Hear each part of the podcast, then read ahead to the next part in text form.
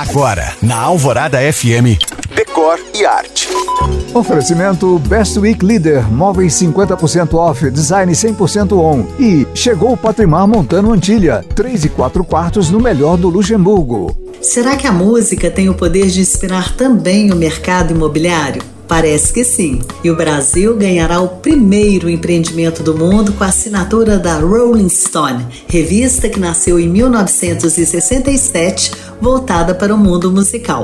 O edifício Rolling Stone será em Porto Belo, Santa Catarina, com arquitetura e decoração inspirados pela cultura pop. Além dos apartamentos, decor temático e comodidades já esperadas em residenciais de alto padrão, o edifício terá de inédito dois estúdios de gravação e ensaio musical e pubs temáticos. Agora, uma curiosidade que eu sempre tive: a revista Rolling Stone não tem nada a ver com a banda Rolling Stones. E até o nome desses dois, embora seja o mesmo, teve inspirações diferentes. A banda, que é de 1962, tirou o nome de um blues de Muddy Waters, composto em 1950. Já a revista, que é de 67, foi batizada em homenagem aos versos de Bob Dylan de 65, Like a Rolling Stone. Como eu sempre digo, decor é também cultura.